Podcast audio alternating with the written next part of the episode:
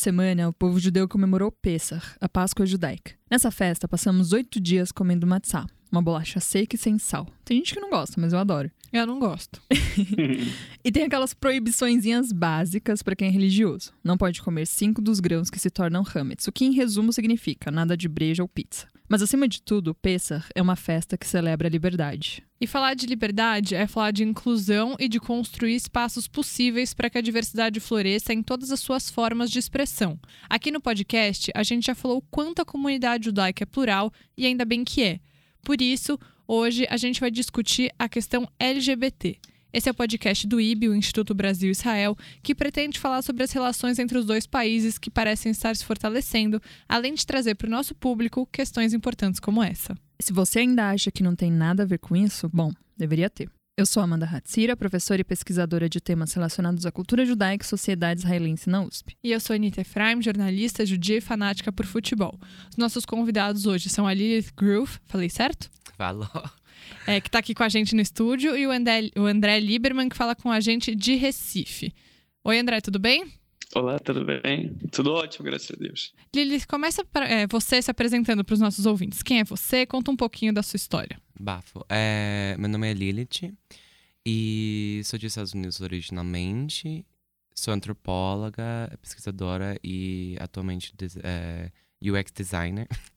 e eu estudei bastante sobre judaísmo, sexualidade e gênero. Isso é meu foco de pesquisa, que eu fiz uh, meu mestrado. E eu interesso bastante por esse assunto, porque eu sou trans, mulher trans e judia. E eu acho interessante as manifestações de cada país que tem comunidade judaica e como lida com o povo igual a gente, LGBT. E você, André, conta um pouco quem é você. Oi, tudo bem? É, então, é, olá a todos e todas. É Haxamea, meu nome é André Lieberman, tenho 19 anos, brasileiro, é estudante do curso de bacharelado de Direito da Universidade Católica de Pernambuco. Então, sou orgulhosamente LGBT e profundamente judeu. No Brasil, eu sou ativista pelos direitos humanos e democracia em diversos coletivos, incluindo os Judeus pela Democracia e Observatório Judaico dos Direitos Humanos no Brasil e eu sou membro do Congresso Internacional de Judeus LGBT, o Keshet Gava. E é um prazer enorme estar aqui com vocês, ou, enfim, quase, né, por ligação, mas está suave. Ah, legal. A gente também está muito feliz de receber vocês dois hoje aqui.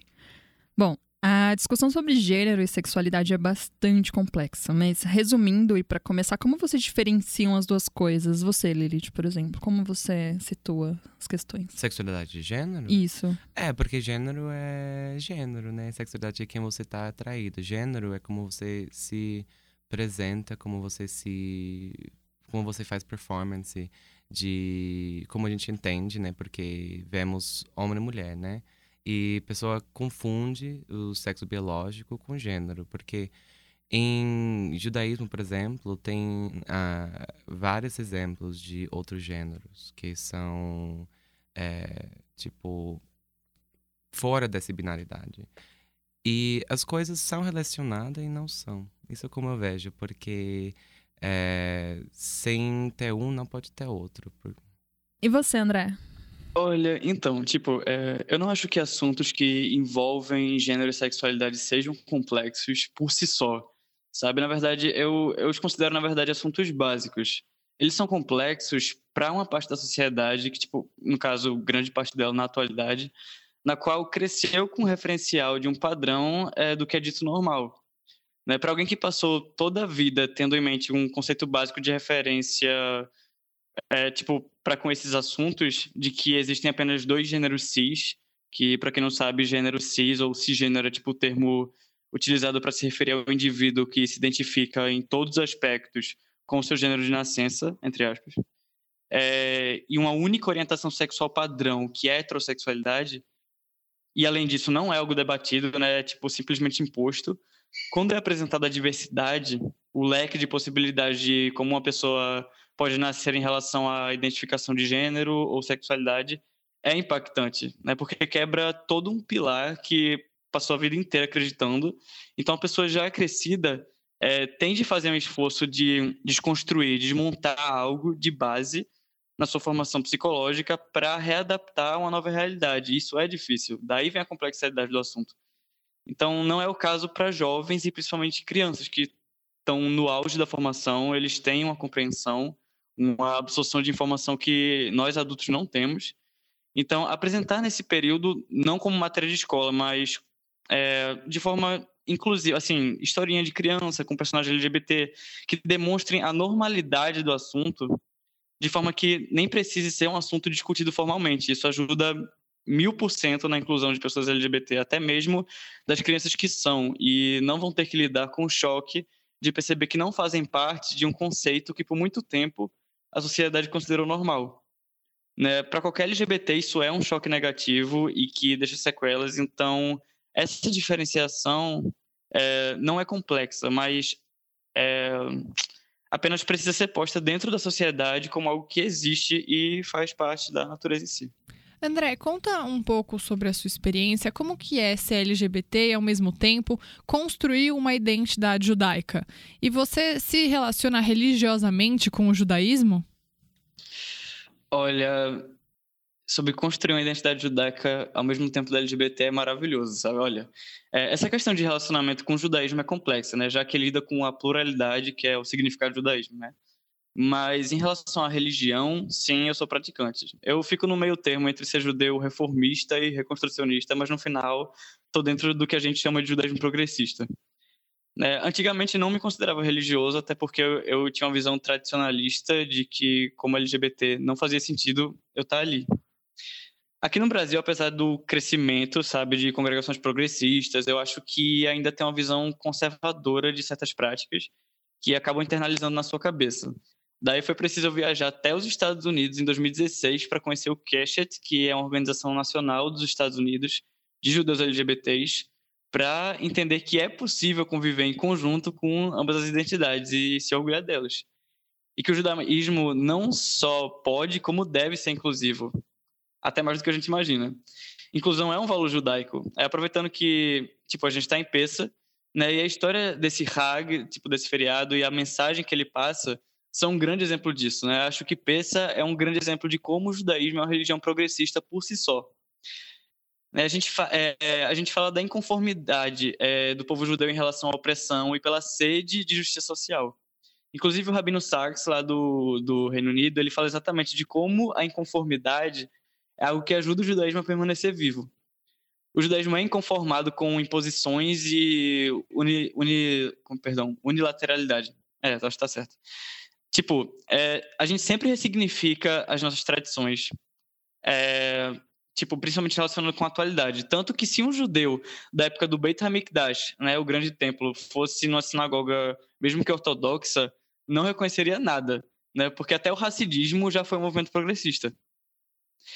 Agora, na pós-modernidade, a questão LGBT e feminista e outros tópicos, eles estão sendo vistos né, nas congregações reformistas e a inclusão é, desses grupos atualmente são pilares das vertentes progressistas. Né? E assim, em relação à minha religiosidade, eu me considero sim praticante. Sempre que eu posso, eu vou no Kabbalat Shabbat ou no Shaharit. Né? Para mim, a espiritualidade é um pilar, é um momento meu na qual eu paro minha rotina para ter uma reflexão comigo mesmo, ter um momento de gratidão pela vida e aprender mais sobre valores que a gente pode tirar das diversidade, tipo, das diversas interpretações dos nossos textos sagrados, né? Tanto que é da própria Torá que eu consigo tirar esse orgulho, sabe, da, de ambas as minhas identidades, tanto judaica quanto LGBT. Porque, para mim, é, a Torá tem três valores essencialíssimos. que O primeiro é que a gente é feito à imagem e semelhança do divino, que em hebraico é Betzelem Elohim. Né? Essa frase, ela para mim é essencial porque mostra que dentro das nossas individualidades e diferenças, a gente é semelhante.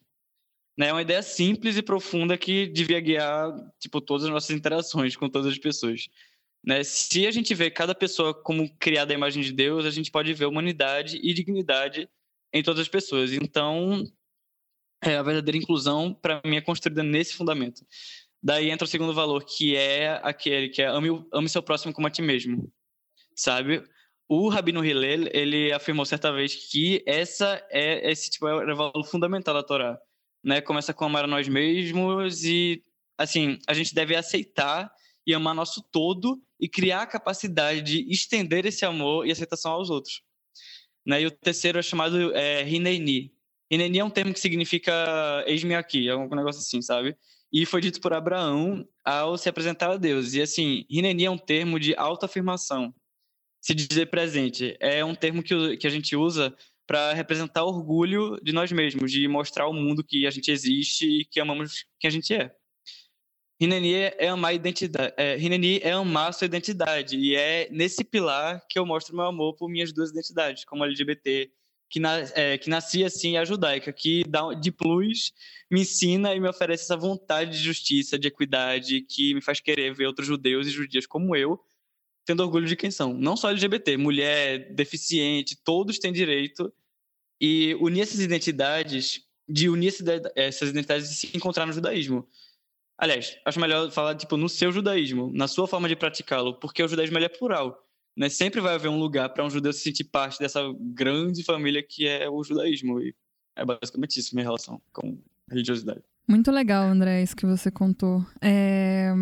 Lilith, há quanto tempo você está no Brasil mesmo? Eu tô aqui, esse é o terceiro ano que eu tô aqui. Então você tem uma vivência, uma experiência aqui Sim. com a comunidade de São Paulo, o André com a comunidade em Recife.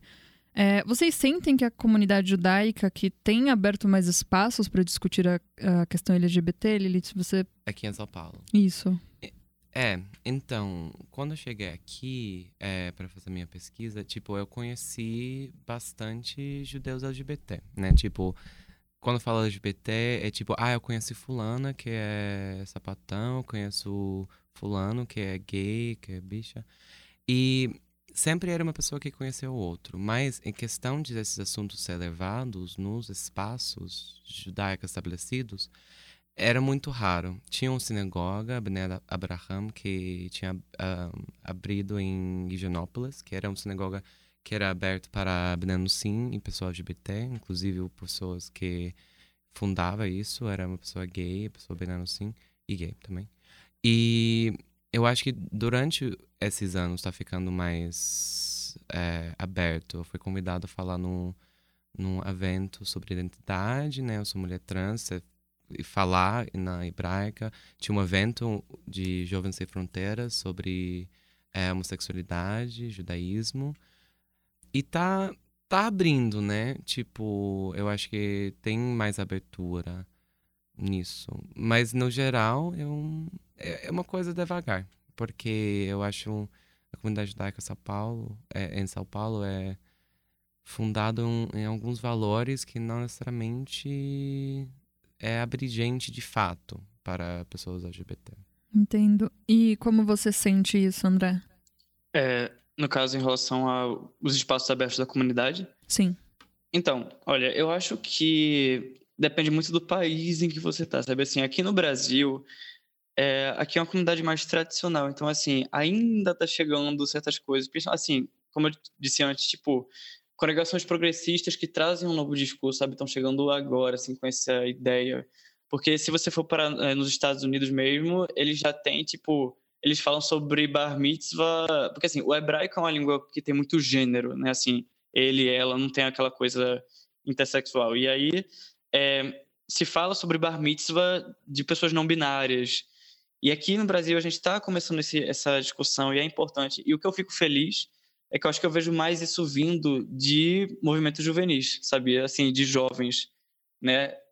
Eu acho que sempre vai é, a, população jovem que já é naturalmente revoltada, ainda junta com o fato de ser judeu, pronto. Então, são pessoas que é, procuram essa, essa união, essa, essa discussão da diversidade, da atualidade, sabe? Eu vejo muito, assim, eu já dei palestra para a galera da Bonim Draw, que tenho uma paixão enorme, a da Andava, são, sabe, assim, são diversas outras, a Hazit, sabe? É, essas Tinuot têm esse, esse, discurso de inclusão e é uma coisa maravilhosa ver que vem da comunidade jovem, ou seja, do futuro da comunidade, sabe? Das pessoas que vão liderar e são pessoas que querem essa inclusão e isso é maravilhoso. Então, assim, Está começando aqui, aqui no Brasil, é, mas assim, realmente devagar, mas é aquilo, né? Eu acho que dando um tempo e dando voz também para a juventude, eu acho que isso vai dar uma acelerada muito grande, assim espero. Né? Eu, eu penso sobre Estados Unidos nessa questão e como usamos ele bastante como um exemplo da comunidade judaica sendo aberto.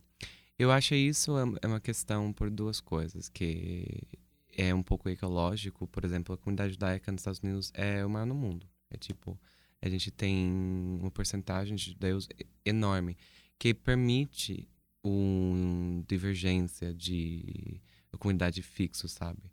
E também temos muito mais anos de começar é, esse movimento LGBT judaica, que tinha um movimento LGBT judaica que foi nomeado nisso, que isso permite é, essa abertura que aqui ainda não tive, sabe? Tá, tá tendo, tá começando, mas é, que a André é parte, inclusive, desse movimento. Então. Bom, a LGBTfobia não é particularidade de nenhum grupo, né? A gente vê aí muitas pessoas expressando esse preconceito, inclusive o presidente Jair Bolsonaro, que quando era deputado, ele se notabilizou por várias declarações polêmicas também à imprensa, dentre elas a preferência por um filho morto a um filho gay. André, como você avalia a situação da população LGBT no Brasil hoje, com os dados cada vez mais altos em relação à violência? Lembrando que o Brasil é o país que mais mata transexuais no mundo. Olha, não, realmente essa é uma questão bizarra. Assim, primeiro, eu acho importante a gente frisar que é, a gente está passando por uma onda, não só no Brasil, em vários outros países, de onda de extrema direita né? Uma onda de, é, na verdade, de nacionalismo e tal, que querendo ou não a história é cíclica, né? Não foi diferente em outros momentos da história em que as pessoas, por momentos de crise, é, sei lá, sempre deram essa voz ao nacionalismo, essa voz ao, a ideias ultra radicais de conservadorismo, sabe? E o Brasil não foge disso de jeito nenhum, né? E realmente em relação, porque assim, eu sou uma pessoa que acompanha muito os dados, tudo que envolve essa questão da, da população LGBT no Brasil. E é assustador, assim, é, já foi dito pela Diretoria de Promoção dos Direitos Humanos LGBT, dos Direitos LGBTs, perdão, é, do Ministério dos Direitos Humanos, que é, a situação é alarmante, sabe?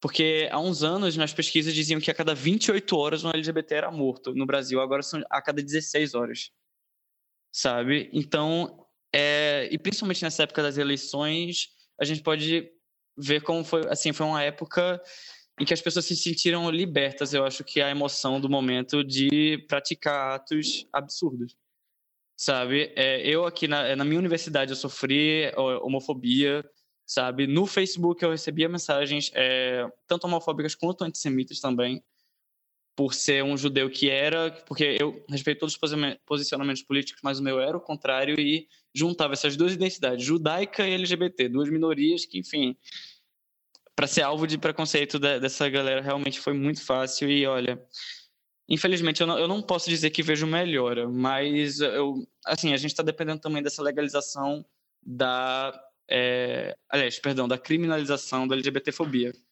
né? Que assim a gente, eu, eu, espero que, assim, mesmo não sendo a forma que a gente estava realmente querendo que acontecesse essa criminalização, mas é uma forma da gente garantir alguma segurança, né? E enfim, eu espero que a gente consiga uma melhora. Tá um pouco difícil, mas a gente tem que trabalhar para melhorar. É basicamente isso. Lilith, é, o André falou um pouco da experiência dele na universidade, LGBTfobia que ele sofre. É, você veio para cá para fazer o seu mestrado, para desenvolver sua pesquisa. É, conta um pouco sobre sua experiência sendo uma mulher transgênero na academia, é, como você chegou na escolha do seu tema de pesquisa, conta um pouco pra gente. E também a sua experiência dentro desse cenário e como você está sentindo o Brasil em relação a você, como o Brasil está se relacionando com você, se você sente esse, um ambiente hostil, se você se sente acolhida. Sim, total. Bom, eu vou começar um pouco da minha experiência na faculdade nos Estados Unidos, porque isso é onde eu cheguei no meu. Eu sou uma judia bem. Cresci assimilada, minha família é bem assimilada. Então, minha relação com o judaísmo, eu cheguei e só conheci judeus LGBT. Isso era meu judaísmo. Então, isso é como eu escolhi minha tema, que é estudar um pouco sobre como os outros países lidam com essa questão de as inter interseções entre sexualidade, gênero e judaísmo, porque eu acho uma um ideia interessante. Então, ele também é muito relacionado a mim, também para aprender mais sobre o judaísmo. É, com questão de como eu estava aqui, eu fiz minha transição aqui, dentro da, da academia. Eu era dentro da, da Unicamp, na socio, é, antropologia social, dentro do estudos de gênero e sexualidade. Então, tipo, eu era um lugar ótimo. Uma bolha, que- né? É, Sim. uma bolha, não, total, porque esse bolha. Mas isso é, tipo, eu moro, eu moro em São Paulo, fiz na, na Campinas. É, essa bolha acabou quando eu voltei para São Paulo, porque eu fiz minha transição aqui e, São- e, tipo, o Brasil em si. Eu não sei como seria nos Estados Unidos, porque eu nunca fiz essa transição lá.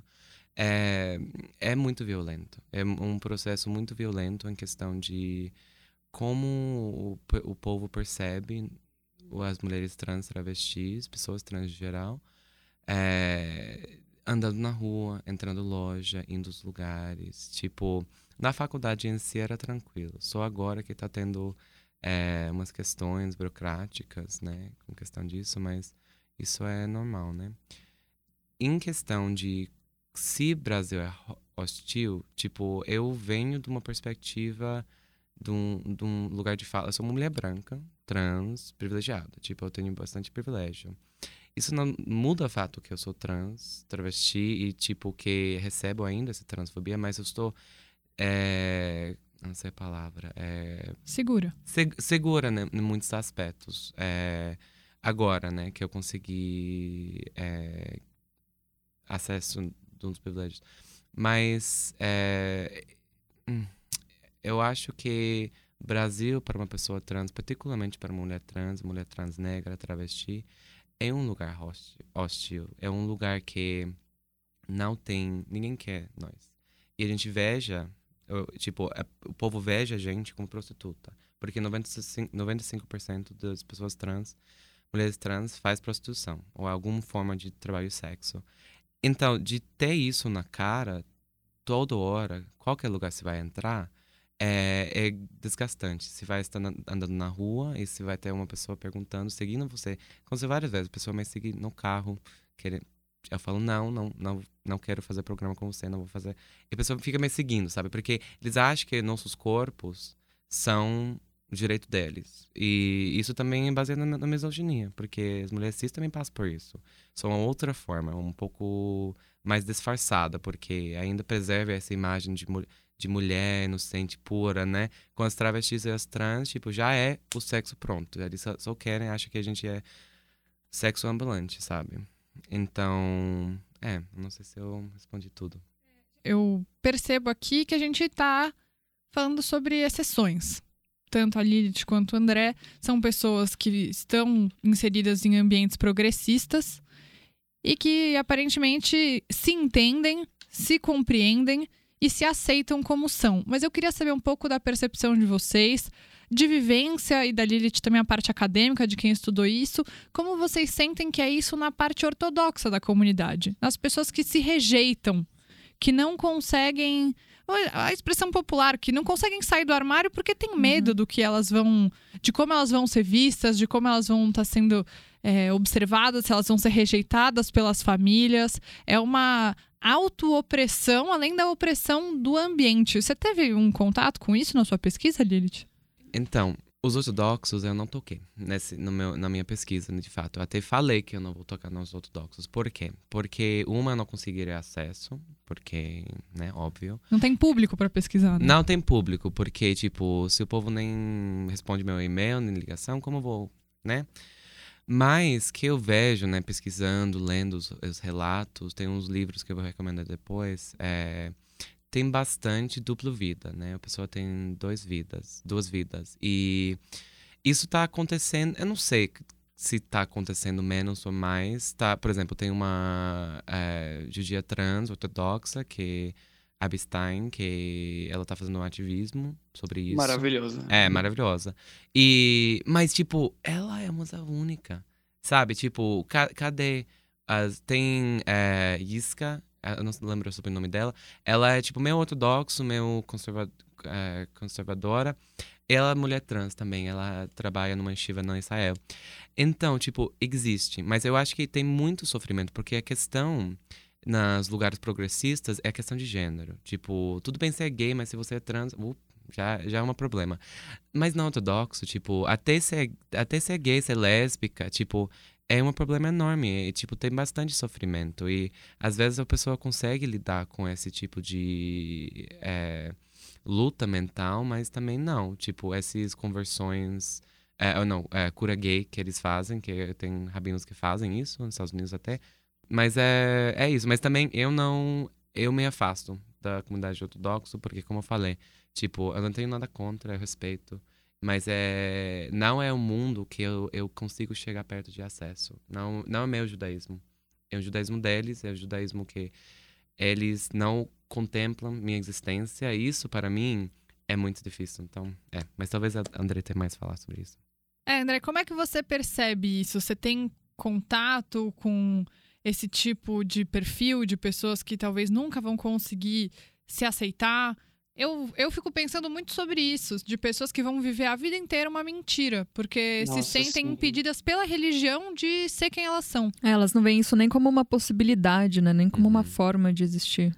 É, olha, isso é uma coisa, assim, nossa, bizarra. Porque, assim, no, o cash, é quando eu entrei em contato com muitas pessoas, porque, assim, né, o grande problema na comunidade ortodoxa, principalmente em Nova York, no Brooklyn, naquela região ultra, que eles vivem num mundinho à parte, sabe? Assim, nem inglês eles falam, é só Yiddish, e, enfim, é muito complicado para essas pessoas. Existem é, organizações fora dessa comunidade que recebem ex-racídicos, né, para assim acolhê-los, mostrar como é o mundo além daquela comunidade, porque eles não fazem ideia do que é um celular, alguma coisa assim, eles não têm ideia de, como interagir dentro da sociedade, sabe? E o pior é que eles são obrigados a isso, sabe? E isso é a pior coisa de tudo, porque eles são expulsos basicamente da, da comunidade, a não ser que eles decidam permanecer escondendo a, o que. Mas essa é a questão, porque não é um comportamento em si, si é o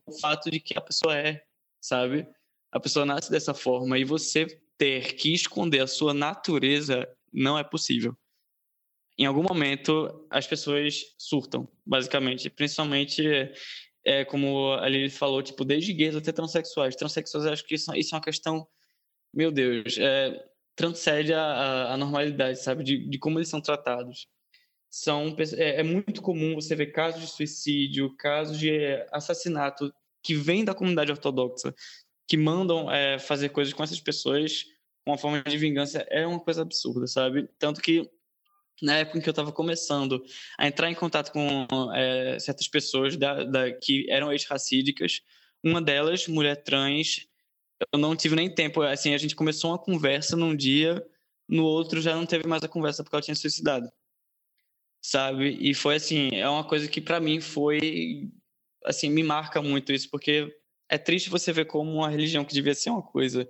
Porque para mim é fácil falar como um judeu progressista, que vem de uma família que é totalmente ok com essa situação, mas a gente tem que entender a individualidade de cada pessoa, de onde ela vem. Porque eu já ouvi de, inclusive, judeus LGBTs, mas que são conservadores aqui do Brasil mesmo, que não, que o judeu é, LGBT ele consegue viver só, não precisa de, de representatividade. Mas precisa porque nem todo mundo é igual. A gente tem que entender a individualidade de cada um, que cada um passa por situações que a gente não imagina e que a gente tem que trazer o máximo possível de inclusão para essa pessoa, de sentimento de que ela tem uma comunidade, ela tem a quem pedir ajuda, sabe? Então, é, realmente, em relação à comunidade ortodoxa, é um problema, mas sendo que, graças a Deus, até mesmo assim, dentro da ortodoxia moderna, está se resolvendo esse problema, sabe? Então, é basicamente isso.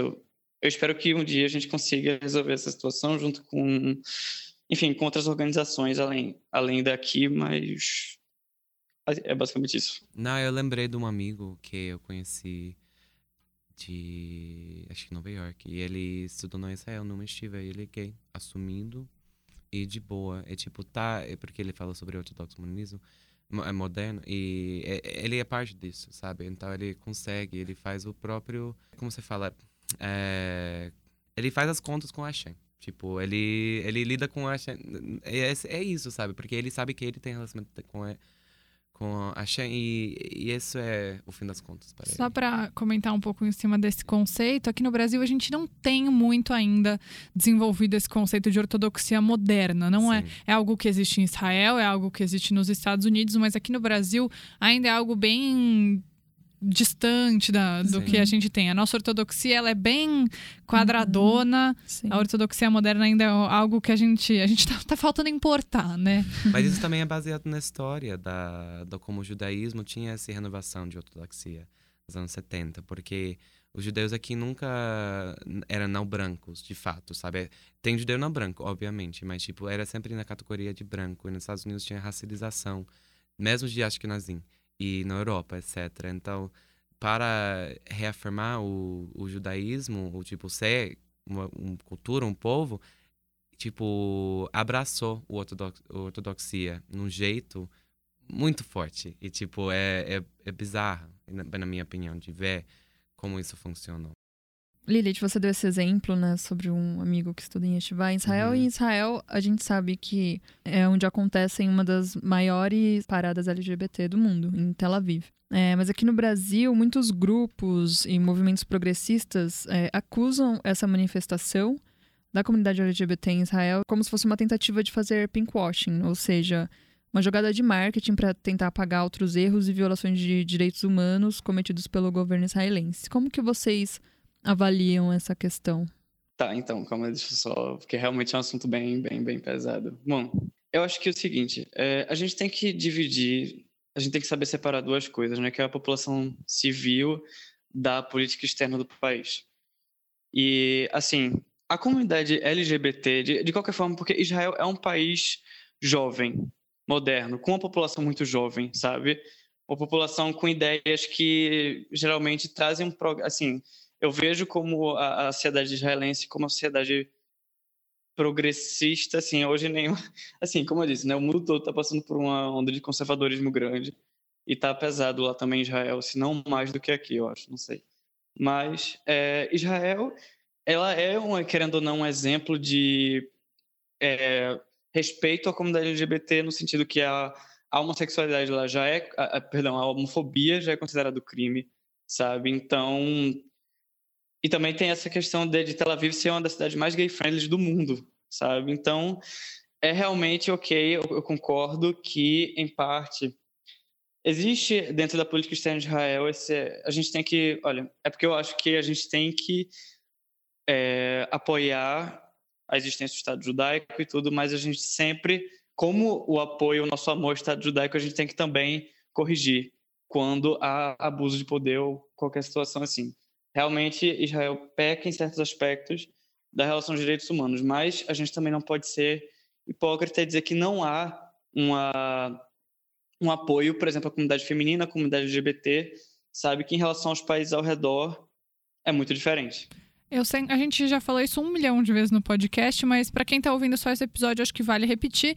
Israel tem um governo considerado de direita, mas ao mesmo tempo tem costumes considerados bastante liberais. O aborto é legalizado em Israel. É, é, como o André falou, Tel Aviv é uma cidade muito amigável a pessoas LGBT, tem a segunda maior parada gay do mundo, perde só é, para São Paulo. Então tem esse outro lado. Acho que também, muitas vezes, na minha concepção, óbvio que eu sou uma pessoa que acredita na existência do Estado de Israel, mas acho que a gente fica nessa coisa binária demais da ah, ou Israel tá certo em tudo ou tá errado em tudo. Sim, você pode estar certo em algumas coisas e errado em outras. Óbvio que tem um monte de coisa que a gente não vai concordar, mas ao mesmo tempo tem coisas que Israel está muito mais à frente do Brasil nesse sentido do- de ser progressista, especialmente quando a gente fala sobre os costumes. E sobre essa questão do pinkwashing, eu sei que eu não sou entrevistada, mas vou opinar também. Eu fico me questionando um pouco de por que, que a gente não fala sobre isso no Brasil também. O Brasil mata muita gente. A gente, há vai um mês mais ou menos, teve a questão é, desse homem negro, um músico, trabalhador, que foi morto com 80 tiros, além do catador que depois morreu em consequência desses tiros, não morreu na hora. É, o Estado assassino também. É óbvio que eu acho, eu tenho duras críticas ao que Israel faz em relação à questão palestina, mas por que, que a parada LGBT daqui não é um marketing falso e a de Tel Aviv é? Eu não consigo entender bem essa, essa diferenciação gigante que a gente faz. Aqui no Brasil, morre muito mais gente. É, eu, olha, eu não tô querendo passar pano para uma coisa ou para outra. Eu acho que a questão da Palestina é super complicada. É, acho que Israel tem posturas totalmente erradas, especialmente na minha concepção, claro, especialmente é, os caminhos que o Bibi está tá seguindo agora, né, que ele promete seguir. Mas também acho que tem uma. Essa questão binária me incomoda demais. De Israel tá certo em tudo, errado em tudo. Acho que nada no mundo é assim, né? É muito simplório esse tipo de ataque, na minha concepção. Com certeza, até porque, assim, se a gente for parar, por exemplo, fazer uma comparação com o Brasil, sabe? É, de qualquer forma, apesar de você pode até é, discordar do governo atual, você pode fazer é, discordar, mas você não odeia o país em si, você não odeia a essência do Brasil. O Brasil é, tipo, tem um ódio do Brasil, tem um ódio desse país, vou sair porque o Brasil é isso, aquilo.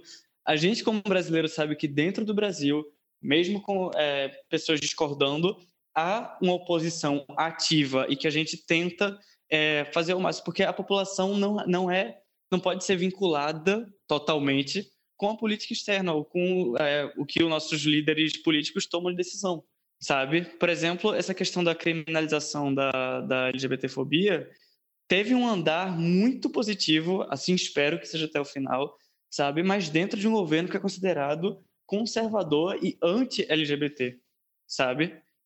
Então, é, a mesma coisa acontece, eu acho que em Israel, porque existe grande parte da população israelense é contra, é, por exemplo, assentamentos é, na região da Palestina, são contra atos de homofobia, sabe? São, são ideias que, no meu, é, no meu olhar, são ideias muito positivas, mas que realmente é, contra, é, contradizem, no ponto, assim, apesar dessas ideias, tem essa questão do governo, né, que inclusive foi reeleito, enfim, é, é uma coisa muito complexa, mas eu acho que essa coisa da, do foco do pinkwashing dentro da parada LGBT de Tel Aviv é sim uma, assim, tem um, um certo ponto de tipo, vamos pegar e tentar, tipo, sabe, acabar com a imagem de Israel em todos os aspectos possíveis, mas que a gente também tem que saber separar essas duas coisas, e é basicamente isso. É, bom, sempre bom pontuar, né? O brasileiro não é Bolsonaro, o israelense não é o Bibi Netanyahu. Com certeza. E você, Lilith, tem algo a dizer sobre isso? Sim, eu acho duas coisas. Eu acho, como os judeus judias, tipo, focando na Israel, como base judaísmo, tipo, uma coisa que a gente faz muito. Tipo, como o foco de, de tudo, né? A gente baseia tudo no Israel. Mas isso é uma coisa que eu, eu sou muito contra, né? Porque eu sou uma judia diaspórica, etc. Esse é um ponto. O outro ponto é sobre essa questão de pinkwashing. Eu acho que total é pinkwashing. Eu sou anti-zionista, mas, tipo, pinkwashing é, pode ser aplicado no Brasil também. Porque tem, tem esse... Eu não acho uma coisa que é único para, Israel. É só uma coisa que é popularizado, sabe? E é interessante porque, por exemplo, tinha no Parada Gay aqui um bloco de Tel Aviv, né? E, eu, e tinha um, é, uma nota de repúdio da pessoa sobre isso. E a primeira vez que eu vi uma organização, tipo, um, um movimento organizado de judeus LGBT fazendo isso, tipo, fazendo uma letra contra. E era só sobre isso. Quando tocou no assunto Israel, os judeus mobilizaram. Eu acho isso problemático, porque, tipo, somos muito mais, temos muitas questões que, além de Israel, que, né, aqui no Brasil, que mais mata pessoas LGBT no mundo. E eu não acho que. O, o André falou alguma coisa que eu, eu acho interessante. Eu tô meio focada nesse, nessa questão. Gay friendly. Gay friendly. Não é LGBT friendly. Não é T friendly, sabe? E voltando nisso, eu fui no, no Parada Gay Tel Aviv. E, tipo, não tinha pessoa trans tinha gay, tinha homem gay padrão. Sabe? Obviamente que tinha exceções, porque a gente não, não vive nessa binaridade que você falou. Mas, tipo, eu conheço pessoas trans do, do Israel. Não é, não é friendly, sabe? E de estabelecer como o único lugar seguro para pessoa LGBT no, no Oriente Médio, eu acho que isso é uma situação complexa, porque se vai, se vai ver outros países, que, que, que são lá e tem, tem leis complexos e tem uma, um ido para o extremo direito, que o André tinha falado várias vezes, né? A gente está indo para esse mais e mais direito, mas a gente veja, tipo, esses são países muçulmanos, e a gente não também não, não coloca no mesmo, por exemplo, de Bolsonaro, que tipo, a gente está com esse país, com esse esse presidente, né? E comparando, a gente não compara igual, sabe? Mesmo que a gente está seguindo o, o, um rumo similar nos Estados Unidos também, tipo com Trump, se, nossa. Então, é, é, basicamente isso. Eu acho é um, é um pinkwashing. Eu acho que também não é, tipo, também é, não é preto branco. É um pinkwashing, mas também é pessoas lá fazendo, vivendo, porque o povo israelense, eles moram, é, são povo igual, igual a gente. Mas, é. E uma outra coisa, sobre ser um país novo, por exemplo, o Brasil, Estados Unidos, que a gente está focando nessas coisas, cometeram atrocidades, genocídio, 200 anos atrás. Está acontecendo agora, mas de um jeito mais, mais é. Obrigada. De, mais disfarçado. Agora que está na cara com os palestinos. Então a gente é, pode criar essas comparações, mas é, é também está na cara. Então é muito o povo veja isso acontecendo na hora, em vez de pessoa indígena que mataram aqui em milhão, sabe? É, é uma questão incrivelmente complexo e Achei muito interessante isso que você falou. Eu nunca tinha parado para fazer essa comparação em relação. Sim, aqui no Brasil aconteceu também uhum. o genocídio dos Sim, índios exato. e só faz muito mais tempo. Sim. E acaba Mas tá caindo. também agora. É, também. Uhum. Só que é isso, uhum. de uma uhum. forma velada, uhum. que é muito apoiada, né, pelas pessoas. Aí, enfim. É... Mas realmente é muito complexo, mas achei muito interessante esse aspecto que você trouxe para se pensar bastante. Eu acho, ó, eu até vou pontuar uma coisa rapidinho nesse aspecto, que isso é engraçado, porque é triste ver muitas pessoas quando elas apoiam é, a ideia sionista de que, ah, não, é, aquelas terra, por exemplo, a terra de Israel tem um, é, os, os judeus, no caso, já foram daquela região, habitaram aquela região, tem aquela região como um direito, mas olha para o índio que é, é, proprietário de verdade, tipo, ele a gente como que é descendente de imigrantes, eles são daqui, a gente trata eles como pessoas invasoras assim que estão impedindo o progresso de alguma coisa. Aí fica nessa binaridade de achar quem é, sabe? Tipo, um povo tem um direito ancestral daquela região, mas o outro não, por causa de certos interesses. Bom, gente, a gente queria agradecer muito é, a participação de vocês aqui no podcast. Muito importante trazer vozes para mostrar realmente que a comunidade é plural e nisso vocês contribuíram bastante. Muito obrigada, Lilith. Obrigado. Muito obrigada, André. Eu que agradeço. E sejam sempre bem-vindos.